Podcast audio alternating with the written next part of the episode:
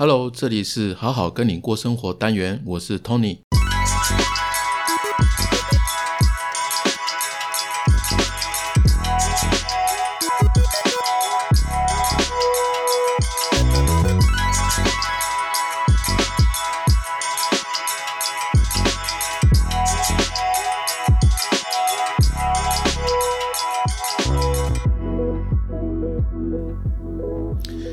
开始之前呢，我先来自我介绍一下哈，我是 Tony，是好好听你说的创办人，是比斯吉创意的设计总监。我公司呢接 CIS 的设计，各种网站的设计、UI、U 叉的设计啊这些服务。那我同时呢也是一家宠物精品电商的共同创办人，因为有成功建立品牌的经验啊，所以很自然的开始服务起几个新创孵化的品牌顾问。我帮助他们从零到一的这个建立过程，能够比较顺利。那我有蛮多工作啊、管理啊、经商等等的实战经验哦，还有各种各式各样的资源呢。所以呢，我也化身一名生涯教练哦，利用空余的时间呢，帮助别人解决生活还有工作上的各种问题。所以如果你有需要的话，欢迎随时联络我。嗯，我的身份很多哈。同时是一个设计师，然后也是实业家、梦想家、Podcaster。那特别是自学心理学将近十年，不到十年了，就将近十年的时间。那我把学到的知识呢，运用在生活还有工作当中，还有我的创业过程当中哦。啊想把这些经验跟知识呢分享给大家，所以创办的好好听你说。那这个频道呢，其实是以心理学的学习心得笔记哦来。主做主轴的一个概念哈，目前是单口的单元，就是一个人讲。那介绍的主题呢，以人的内心现象为主，好，让你有方向的去了解自我，还有提升人际关系。内容呢，稍微偏干货一点，它是有思维脉络的。那如果你很喜欢什么样的内容，或者需要了解什么样的主题哦，可以随时写信给我，有这样的话，我才会知道说，哎，怎么样可以做得更好。我也需要进步的，对不对？哦，所以不吝赐教，OK，哈哈，好。如果你常听我的频道，但是你还没有在 Apple Podcast 或 Spotify 五星评价或留言的，诶，请记得先去动动你的小手按一下好吗？哦，拜托拜托。还有就是方便的话，也请你用一杯下午茶的金额小小的赞助我，因为每一集讲三十分钟，超过三十分钟其实很口渴哦，所以有下午茶可以喝。我会非常的开心，而且也非常的感谢你哦，好不好？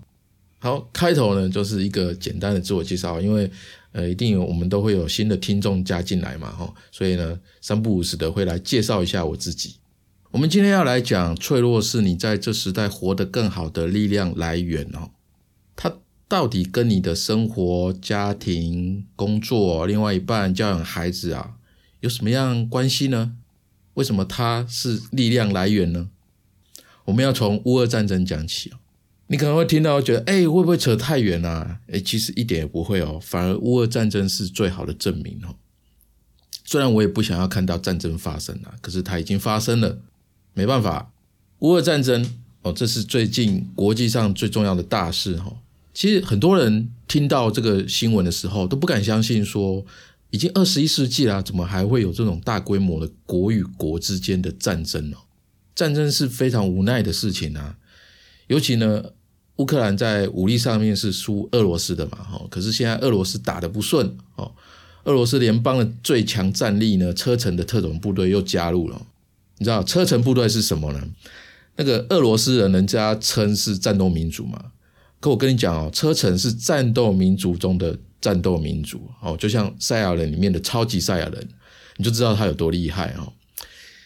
这个不断的不同的因素哦，来影响这个战争哦，最最终结果怎么样？其实真的没有人可以预测得到。不过啊，我一直在讲嘛，这个时代就是这样子啊，你永远不知道下一秒会发生什么，很难预测。所以人的内心啊，面对这样子的时代背景哦，你是不是需要提升自己的力量，才能够稳定哦？对不对？不然没有办法适应这种时代的这种快速变化的特性嘛？你活得会很痛苦、很辛苦。不要想说疫情会过去了，其实真的不要再这样想。现在呢，你必须要有一个心态，就是我们必须要跟疫情共存，怎么样在这个情况下生存下去。好，今天为什么一开始要提乌俄战争呢？怎么讲？好像很严肃的话题呢？其实很有感啦。在二月二十四号的时候，不知道大家有没有听过乌克兰的总统泽连斯基哦，他向乌克兰的人民发表一次电视上面的信心喊话。我自己也看了，可能我的听众你们也有看过这个信心喊话，其实非常感动哦。如果你对欧洲历史不太了解的话，你会惊讶，其实。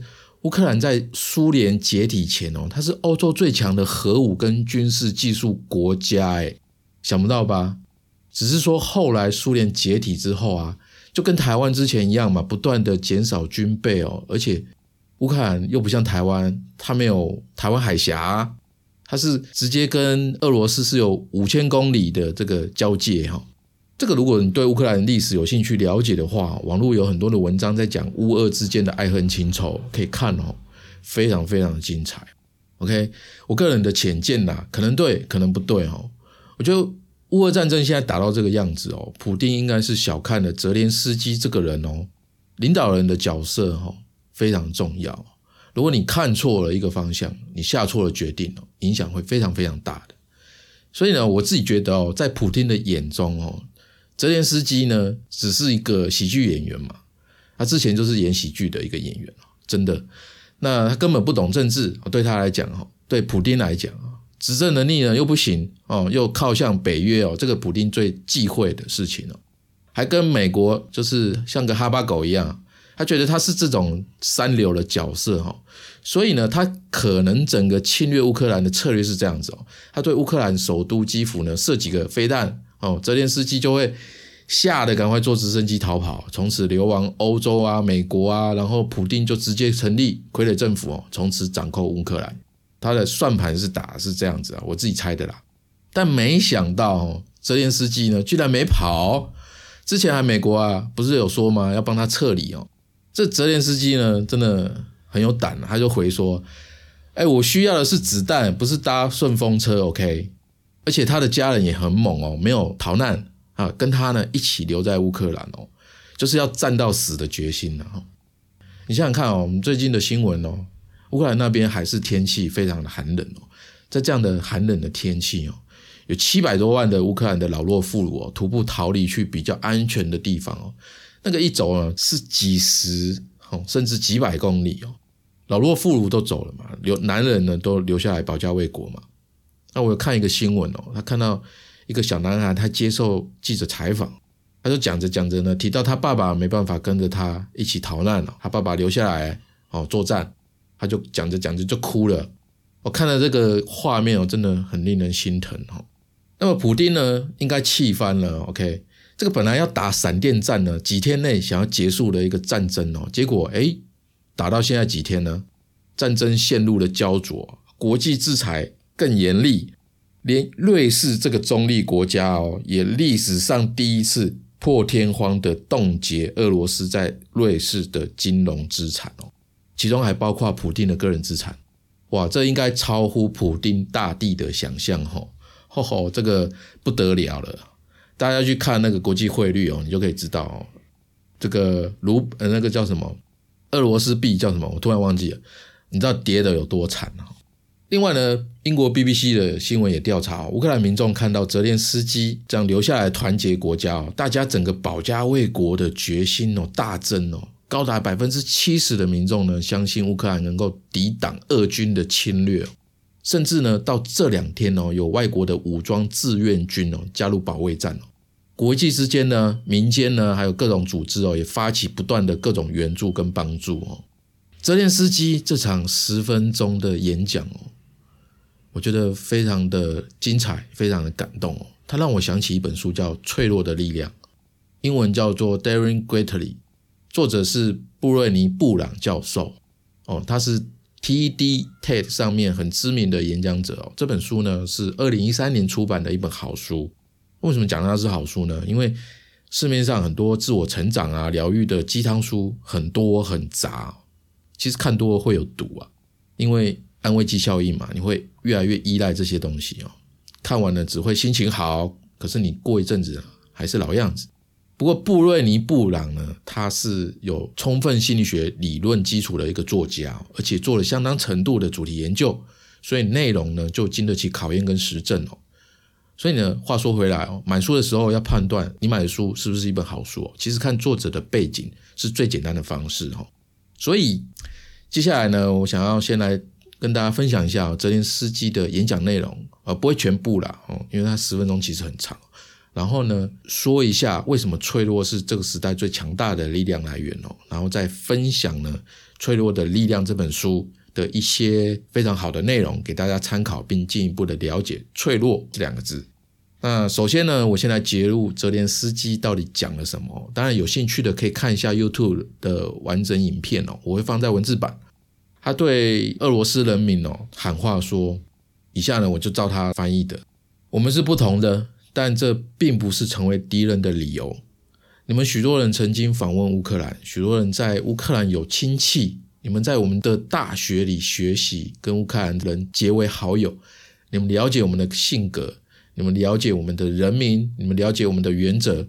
你们知道最珍惜的是什么？看看你的内心，听一听理性的声音，尝试的声音，听听我们的声音。乌克兰的人民想要和平。我们也要创造和平，我们尽一切的力量，所以所有这些对和平的事情来说都很重要。我知道这对你们来说也很重要，但如果我们受到威胁，如果有人试图夺走我们的国家、我们的自由、我们的生命、我们孩子的生命，我们要保卫自己。战争有很大的代价，人会失去金钱、名誉、生活品质、自由，最重要的是会失去他们的亲人。失去了他们自己，成千上万、数以万计的死亡。我们决心让所有人知道这一点，包括你们。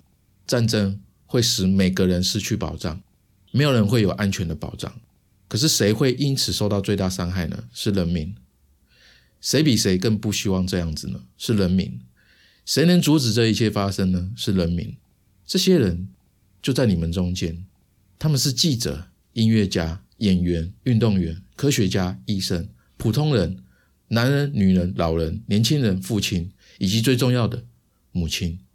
俄罗斯人民，你们想要战争吗？我希望我能回答这个问题，但答案只取决于你们，俄罗斯的人民。谢谢你。以上呢就是泽连斯基的演说哦，他呼吁的内容揭露。那我觉得这是一个非常诚恳的内容，很好的反问。它不带有攻击性呢，又显示说保卫的决心哦，还有战争的残酷跟可怕，因为输家永远是人民啊，战争一定会有伤亡啊，每个人都会害怕说心爱的人哦，你珍惜的人有可能随时会失去的生命，可是即使这样不安哦，害怕的要死啊，他们还是会选择拿起武器哦，去面对死亡的威胁哦，去保卫自己的国家。听到这边。我不知道你会不会稍微了解这跟脆弱之间呢，到底有什么样的关系哦？我们进一步说好了，脆弱呢是人的一种情感的核心本质哦。其实这个演讲呢，赤裸裸的展现了脆弱真实的一面哦，真诚的去面对自己担心害怕的部分哦，而且提醒了所有人，大家是同岛一命的。因为泽连斯基呢，他说了一句话。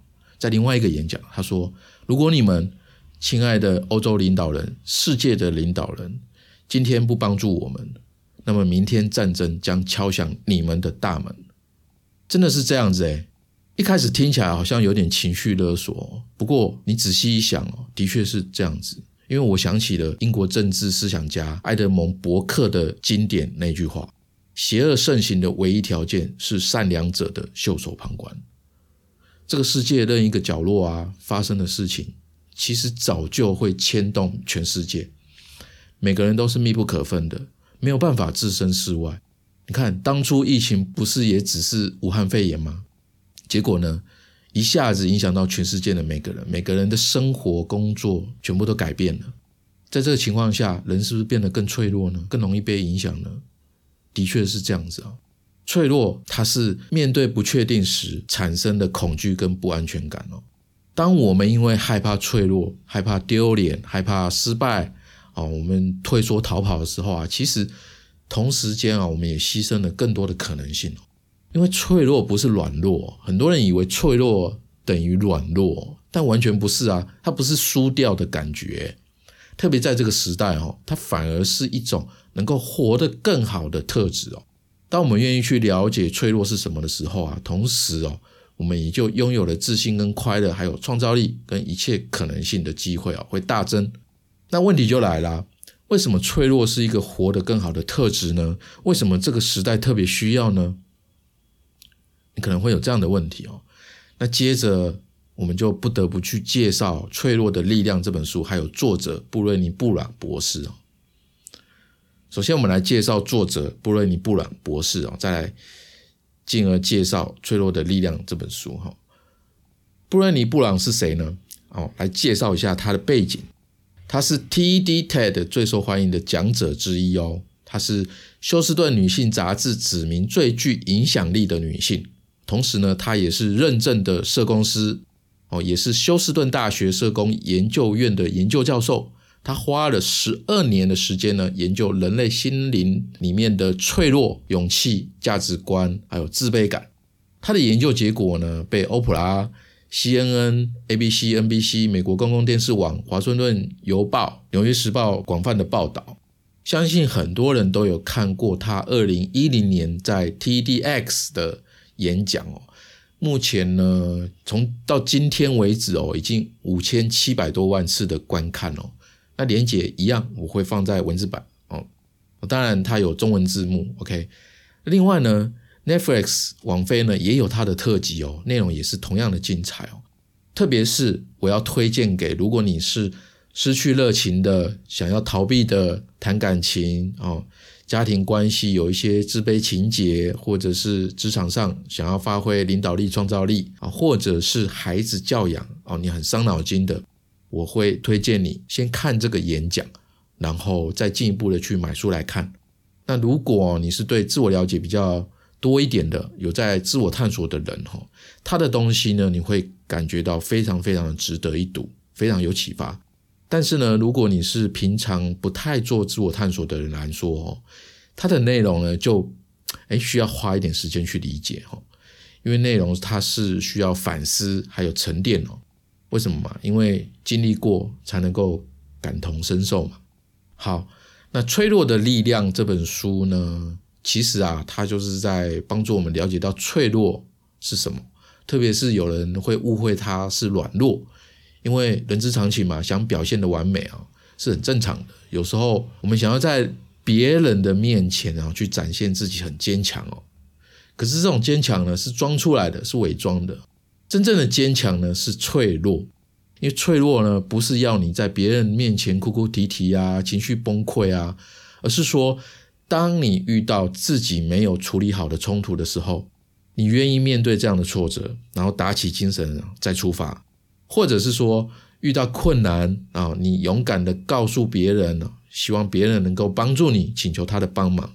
或者是说今天有一场跨国会议哦，你要讲英文，可是你很害怕，可是你还是硬着头皮用破烂的蔡英文哦去报告了。OK，啊，不然就是说你愿意在困难当中哦坦然面对自己的无能为力哦，然后保持着虚心的态度，一步一步的学习。啊，不然不要讲那么严肃，好的啦。就是，嗯，假设你有一个暧昧对象哦，你跟他告白，可是你并不确定对方哦是不是跟你一样喜欢你，互相喜欢，那你不知道对方会不会答应哦。可是就算这样，你还是要告白，或者是我们对家人讲一些难以启齿的话，譬如说“爸爸妈妈，我爱你呀”之类的话，台湾人是很少会讲这种话。这些其实都是脆弱，我们愿意展现脆弱。那脆弱到底是什么？脆弱就是你在面对未知啊，面对不确定性哦，你有害怕，你有焦虑啊，还有一些尴尬甚至无力哦，你还是选择走近一步，你没有选择逃跑。所以啊，脆弱绝对不是软弱，而是勇气的表现哦。当你愿意展现自己的脆弱啊，其实就是愿意面对真实的自己。愿意呢，从失败当中去学习，并且把它当做一个改善的动力哦，去成长、去突破。诶，讲到这里哈，所以我突然会觉得啊，其实如果有一个人愿意跟你分享哦，他生命当中一些困难的考验啊、丢脸的经验啊，或者是一些尴尬的事情哦，这这其实很难得诶，因为他让你看见他的脆弱诶。看见他最真实、赤裸裸的一面哦。那如果你身边有这样的人哎，诶是不是真的要珍惜？好。相对的，你也是一样啊。你对别人这么做的话，其实你也是一样要被珍惜的哦。脆弱为什么是一种力量呢？我觉得就像有一个人他写《脆弱的力量》这本书的书评一样哦。他说，当别人跟你展现脆弱的时候啊，你会真的感受到他的真诚，你会被对方的这种暴露自己的勇气哦打动，就像乌克兰总统泽连斯基一样啊。他在面对呃国家的危险啊，他有一定的风险嘛，还有不确定性，你不知道会不会被攻陷哈，这些带来的恐惧跟不安呐，他没有逃跑，他还是留下来来面对哦。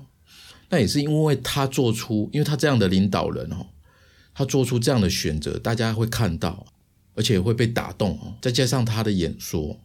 那就像给所有的人哦打了鸡血一样哦，士气大增哦。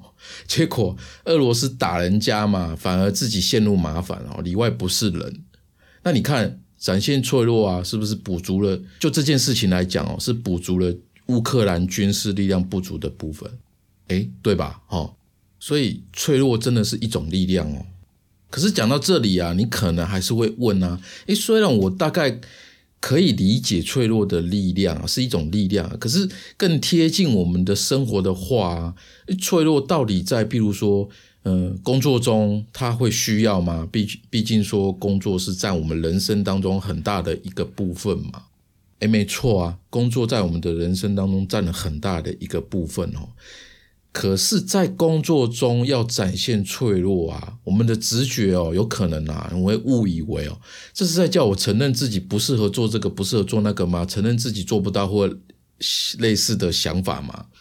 诶，当然不是这样啦哈。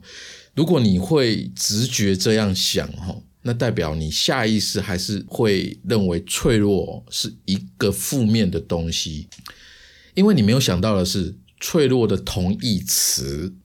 其实呢，同义词哦有几个，就是同理心哦，因为我也经历了这些事情啊，类似的事情，所以我多少能够体会你的感觉哦，这是同理心。还有信任，因为你讲出了你的真心话，人家觉得哎你信任他，那这个队友的感觉哦会提升不少嘛。那还有就是因为你能够包容不同的意见，然后创造出新的东西，譬如说。呃，你，在简报啊，结果被打枪了。但是大家愿意给你想法哦，诶，让这个简报结果变得更好，对不对？或者是呃，你愿意真诚的对话哈，还有真诚的给人家回馈哦，不知道就不知道嘛，不会装懂啊，然后粗暴。那其实这些不都是职场当中或者是团队之间最需要的吗？大家彼此真诚的对待啊，再来。这个不确定性的时代啊，其实没有什么是稳定的，转变跟失去呢会很突然哦。就像你看疫情嘛，旅游业本来欣欣向荣啊，对不对？结果疫情才几个月，一下子人事裁减，之前年收入瞬间变为零，那这个就叫黑天鹅效应了。黑天鹅效应是这个时代的特征之一哦，会突然来哦，然后你没办法面对，没办法阻挡。那我另外呢也有听过一个故事哦，就是一个女生。哦，他原本在银行工作，朝九晚五的嘛，休假很多啊，收入也稳定。可是太稳定，就慢慢的没有进步嘛。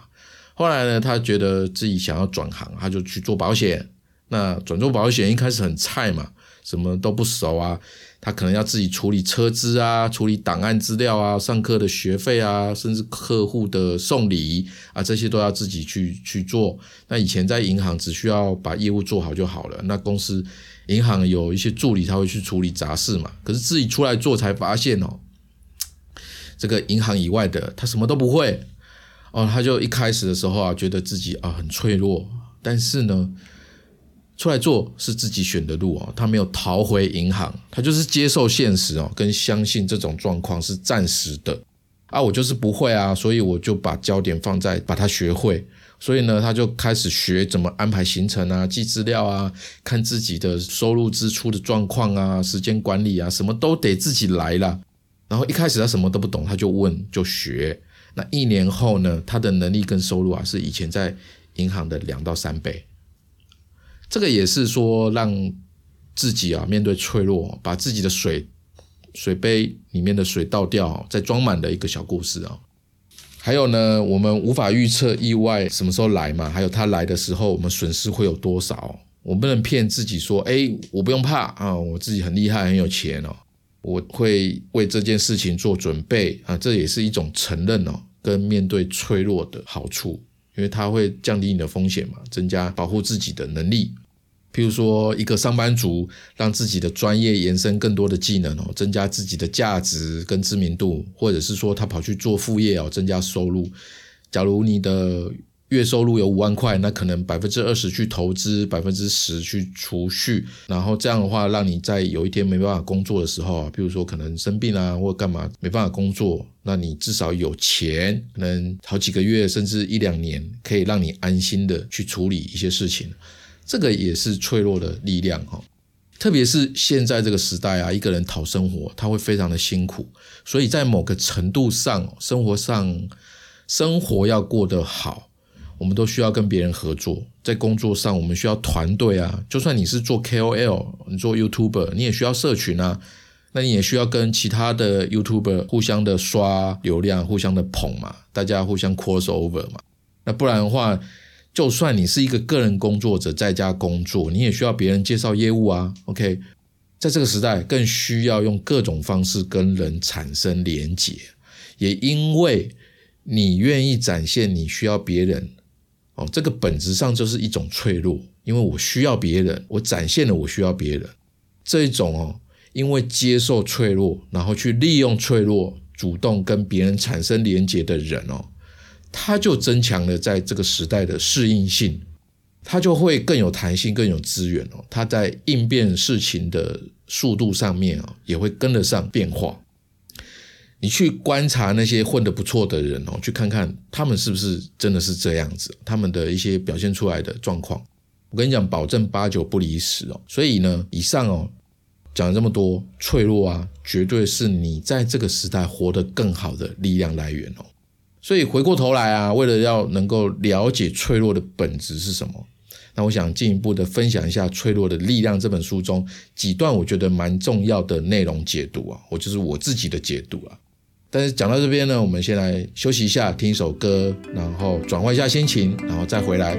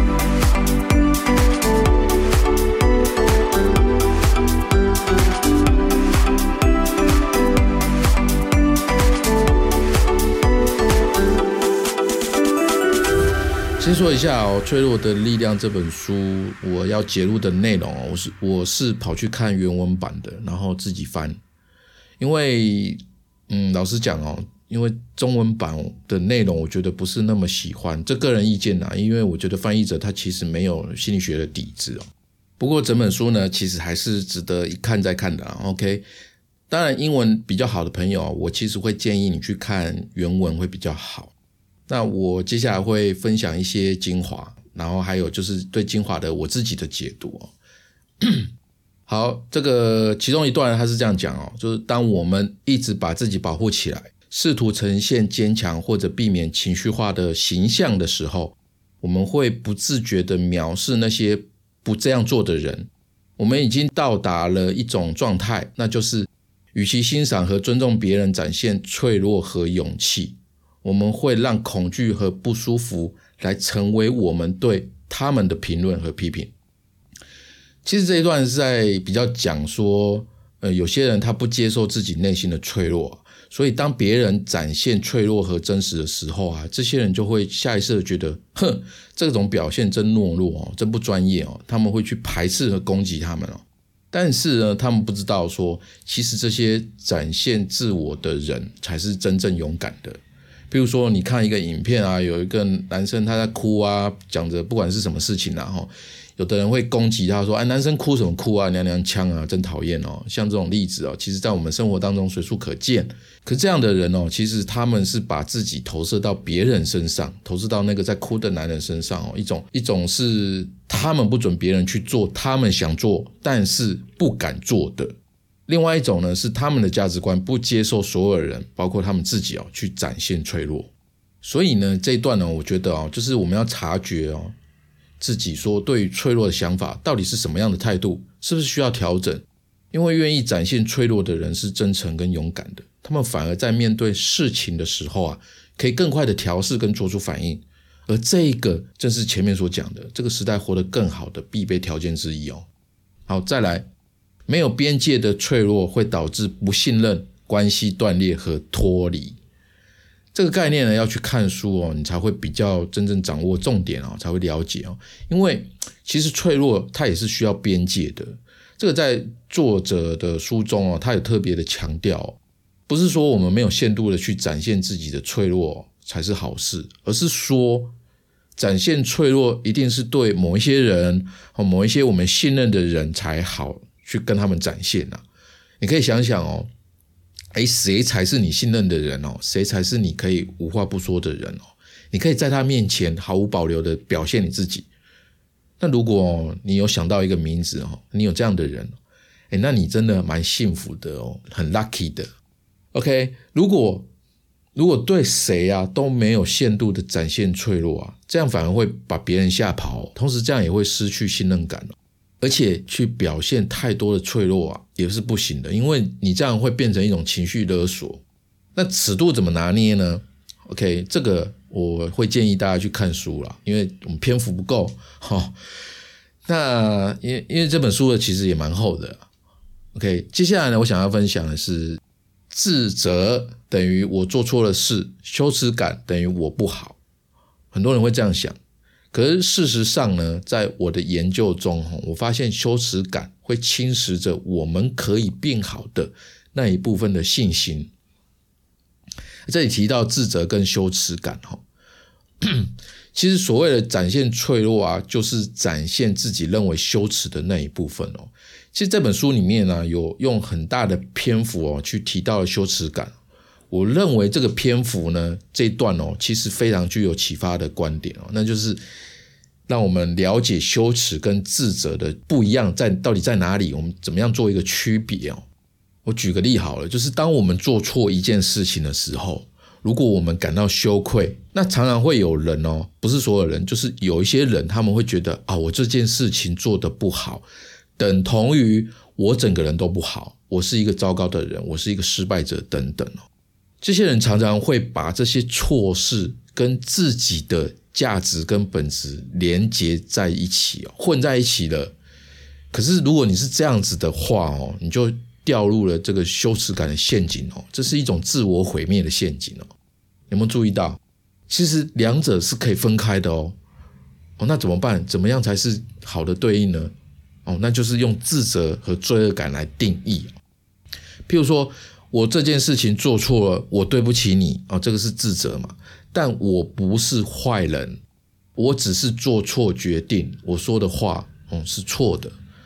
哦，就是把一个事情的行为或者说后果啊，当做自己做的一个单一错事，一个单一错误。这样想的话，啊那你在修正调整的几率哦就非常大，因为你没有把这个错事跟你的本质混在一起。但是羞耻就羞耻感就不是啦，它会让你感觉到你这个人本身就是不好的、有缺陷的、坏的。所以当一个人呢，他把做错的一件事情跟自己的本质联系起来的话，哦，这是错的，哦，那他这样的话，他自己去。改正哦，修正的几率就会大大的缩少、缩减，甚至他可能会产生各式各样的逃避啊，甚至怪罪别人啊。譬如说，在教养孩子当中，如果一个小孩，你的小孩撒撒谎，他说谎话，那你最好不要骂他说你是个骗子，而是应该说你这件事情做错了，这件事情你不应该说谎，给了他针对这件事情修正的机会。但是如果你指着他说：“哎，你是个骗子！”你可能你很生气的时候会这样，有的家长会这样讲你等于说你把这个人这个小孩子定义成一个骗子，他这样的话他就没有改变的空间空间啦。那当然不止小孩子，有时候大人在争论、在吵架的时候也是这样子哦。我们做人身攻击，那个伤害性会很大的原因就在这边。你骂他嘛，譬如说你会说：“你就是这样的哦，怎么样怎么样怎么样？”这样一直说你就是这样，你就是你就是。那对方会说：“好啊，既然你觉得我就是这样，那我就这样给你看好了。我就是这样，我不会改变，因为我本来就是这样。可是这样不就走入一个死局了吗？”好，有没有？所以，即使我们某一天哦，真的吵架了，我们还是要对事不对人，才会吵架之后还有和好的机会。好，接下来呢，他说，如果我们想培养孩子身上，让他们觉得自己是有价值的感觉，我们必须确保他们感受到归属感，而且这种归属感是无条件的，这很难。因为很多时候我们很难找到一种归属感，这种归属感呢，就是我们被某种东西所接纳，我们成为它的一部分，我们展现脆弱，我们还能够被包容。那正是因为这样子，我们被包容跟被接纳。他这边讲的哦，其实也是很大篇幅哦，在讲说童年创伤，我们大人怎么样去应对童年的创伤哦，去疗愈啦，就是这个部分哦，其实是在跟我们说。如果你有童年创伤，没有关系哦，我们还是想要有一个健康的心理跟关系嘛。那怎么办呢？那就是透过展现内心最柔软的那一面哦，然后被接纳啊，这是一个整个疗愈的过程哦。当然你要挑对人了哦，不要什么人都去做这样的事情。只要说我们勇敢一点，去展现自己内心最真实的一面哦，去说啊，去行动啊。然后你被对方接纳，我们才能够感觉到哈，我们是某一个整体的一个部分，我们才会有那种归属感啊。那这个部分呢，我觉得哦，如果你的内心是呃有一种缺口的感觉的人哦，可以看看这个部分啊，作者他是怎么说的，我觉得会很受用。至少会说，你会知道怎么去补这个缺口的概念，它会是什么，然后自己会有一个方向去想想看，我怎么去行动，怎么去补这个缺口，这也是很好的。那讲到这边，最后一个，同情心不是治疗者和受伤者之间的一个关系，它应该是一种平等关系。只有当我们了解我们内心的黑暗。我们才能够在别人经历黑暗的时候，在那里陪着他们。这里我觉得讲的非常非常好。其实也就是说，因为经历过，所以更能感同身受，然后给对方支持跟帮助。这一点呢，其实是所有人哦，去陪伴你的朋友啊，或者是家人啊，疗伤的一个支持准则。怎么说呢？当有人在你面前展现脆弱的时候，我们通常会不自觉的觉得他是一个求助者的姿态。那我就不自觉的觉得自己应该是一个 healer，是一个治疗者。这样的模式其实没有说不对，但它不是一个最好的应对模式。最好的应对模式就是平等的姿态，因为只有平等的姿态哦，让你在帮助对方的时候，你把你自己从一个治疗者的角色你放低，成为一个倾听者哦，你只是愿意陪他一起去走过这个痛苦。那对方在这样的过程才会真的觉得被理解跟被倾听，他才会被疗愈。一般人是这样子，同理哦。当你去有需要，特别需要去找心理师的时候，那心理师跟你谈话哦，你有没有感觉到他是不是高高在上哦，给你一些相关的建议啊什么的哦，而是以一种平等的、舒服的姿态来跟你谈话、跟你讲话的时候。哎，这一个哦，就是选择心理师的关键哦。因为如果好的心理师，他用这样子的姿态，平等的姿态，他会让你愿意侃侃而谈，去分享一切。那这样的过程啊，你会感觉到舒服，感觉到被信任、被理解。那你这样的过程啊，就有机会达到最好的咨询效果。好的。今天呢，分享的啊，这些只是书中很小的一部分哦。不知道你能否理解呢？什么是脆弱哦？脆弱为什么是一种力量？还有脆弱为什么是你在这个时代活得更好的力量泉源呢？哦，当然这一定需要时间去咀嚼消化了，没有关系哦。因为了解内心呢，是一辈子的修行，不需要急哦。因为一个愿意探索自己的心哦。才是最重要的，而且啊，我在官网上面有文字版的新的笔记哦，可以放在上面可以看。我在准备这个主题的时候啊，其实我也一直在想几个问题就是说展现自我啊，展现自己的脆弱跟软弱，他们之间到底是什么样的关系哦？我们可不可以不软弱，但是还是展现自己最柔软的一面？这两者之间，它可以共存吗？可以想一想，每个人都有跌倒的时候啊，有时候难免嘛，真的站起来很难，自己站起来很难。那幸运的人哦，有人拉你一把，有人拉你一把之后，你恢复了。那我们有没有把这个幸运传递给另外一个人，让他也变成幸运的人呢？我们有没有去这样子呢？如果我们都这样子做，那这个世界呢，也许会少一点战争，不只是国家与国家之间的战争哦，而是。更多的口舌的战争跟内心的战争哦，大家想一想，是不是这样子呢？欢迎呢留下你对脆弱这一集的想法。那听完的朋友呢，请记得帮我在 Apple Podcast 或 Spotify 五星评价跟留言。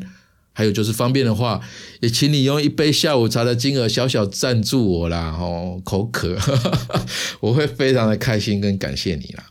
那当然，如果你的生活啊，或者是工作啊、事业啊，需要找方向，需要解决方案，需要突破性的成长，我也欢迎你随时跟我预约咨询，让我跟你一起想办法，一起来解决。那我的联络方式呢，都在官网，随时都可以找得到我。好，我们今天就到这边。我非常谢谢你愿意花这么多时间收听啊，希望内容真的对你有启发。OK，那我们就到这边喽，拜拜。